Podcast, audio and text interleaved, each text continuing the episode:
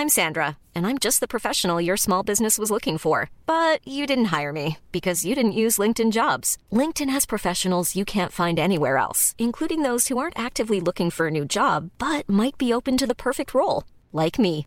In a given month, over 70% of LinkedIn users don't visit other leading job sites. So if you're not looking on LinkedIn, you'll miss out on great candidates like Sandra. Start hiring professionals like a professional. Post your free job on linkedin.com/people today. Boulevard des Arts, c'est le podcast culturel du Dauphiné libéré. Cinéma, musique, théâtre et danse, dans les allées d'un musée, au pied d'une fresque ou dans les pages d'un livre, voici leur parcours, leur actu, leur regard sur le monde ou leur héritage.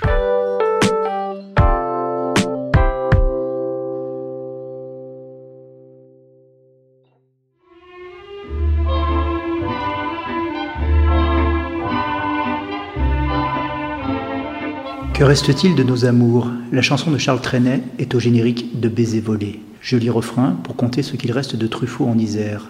Un, deux, trois films. Tiré sur le pianiste, La sirène du Mississippi et La femme d'à côté. Tournés, tout ou en partie dans le département.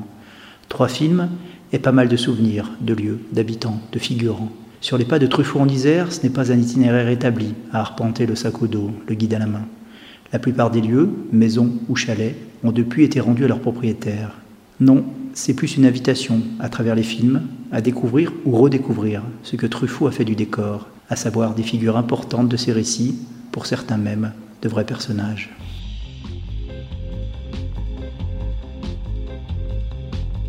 Le cinéma est-il plus important que la vie? répétait le cinéaste.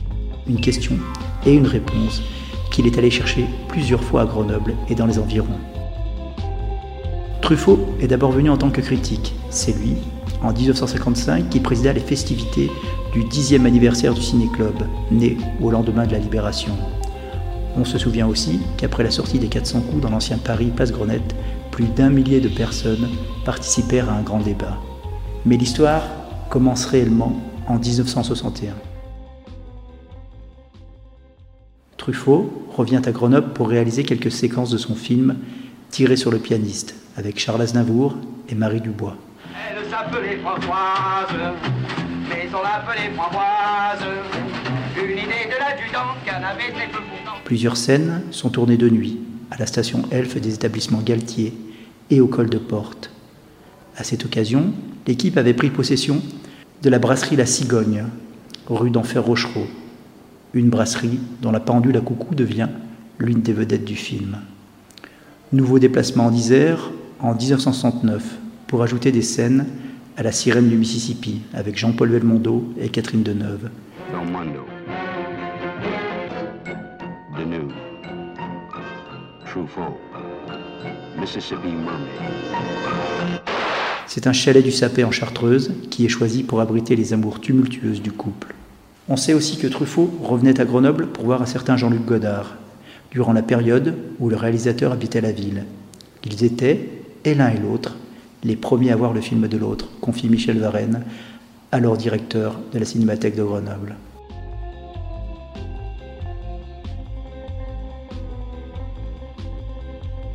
Et puis, en 1981, Truffaut va vraiment s'installer en Isère, poser sa caméra pour six semaines afin de réaliser La femme d'à côté, guidé selon lui par le souvenir qu'il avait de certains lieux, par la possibilité de faire exercer à Gérard Depardieu son métier d'instructeur de tankeur miniature à Port-Revel, dans la Bièvre, mais également parce que les personnages, deux jeunes couples de cadres, s'inscrivaient assez bien dans le contexte sociologique et l'agglomération grenobloise.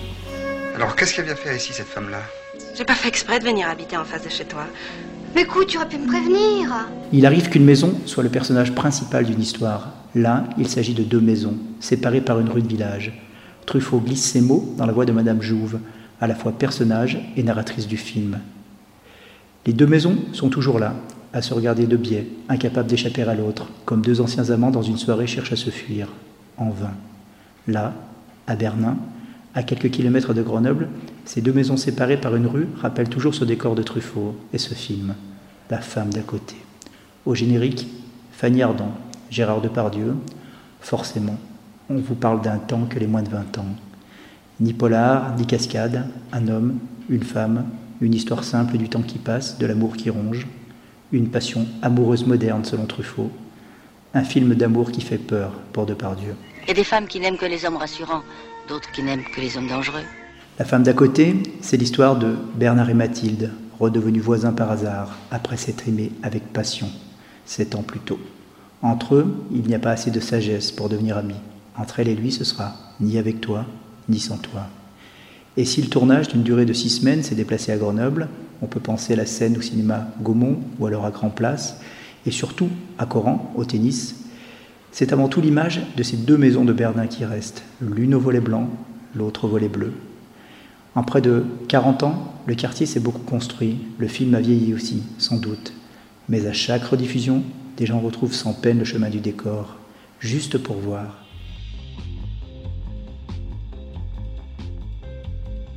L'un des propriétaires de la maison habitée dans le film par Depardieu parlait même d'un pèlerinage. Il y a près de 40 ans, des régisseurs de Truffaut sont venus frapper à sa porte. On n'était pas trop pour, mais comme d'autres voisins avaient dit oui, on a fini par accepter. Le tournage se déroulait tous les jours, de midi à minuit. La route était fermée en amont et en aval des deux maisons. On avait le droit d'aller chercher du linge, de faire tourner une machine, c'est là qu'on rencontrait l'équipe. Truffaut aimait beaucoup les enfants, du coup notre fils avait tous les droits. Même d'avoir une photo aux côtés du cinéaste et de Fanny Ardant. Il se souvient de Truffaut comme d'un homme qui intériorisait tout, de Fanny Ardant comme d'une femme gentille, d'un Depardieu capable d'ouvrir quelques placards à la recherche d'une bonne bouteille, mais surtout des deux seconds rôles, Henri Garcin et Michel Baumgartner. Il se souvient aussi de John Travolta, venu en personne un jour sur le tournage par amitié pour Depardieu.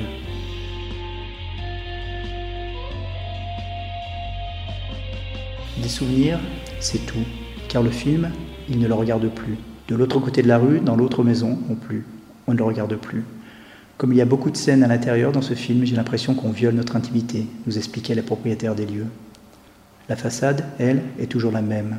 Derrière, il y a ce jardin où l'équipe a célébré la fin du tournage, mais surtout où s'est jouée la scène quand Fanny Ardant déchire sa robe, quand Depardieu devient fou.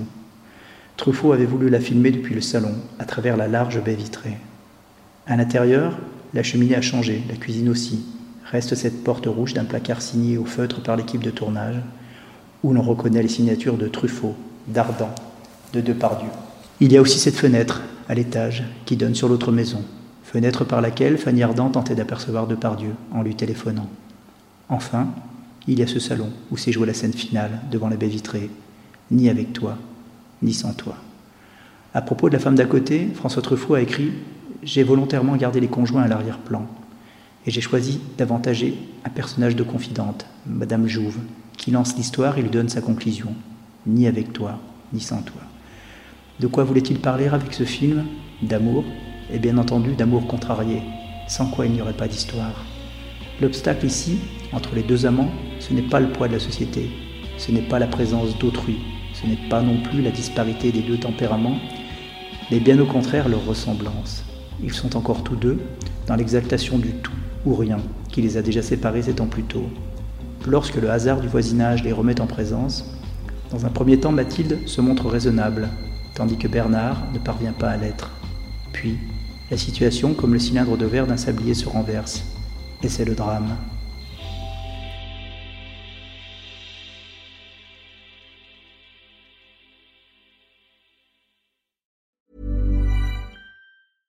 Brought to you by Lexus. Some things do more than their stated functions, because exceptional things inspire you to do exceptional things. To this select list, we add the all new Lexus GX. With its exceptional capability, you'll see possibilities you never knew existed, sending you far outside your comfort zone. But as much as the GX challenges you, it also spoils you. Its intuitive technology and luxurious features mean that wherever you go, you'll never go without.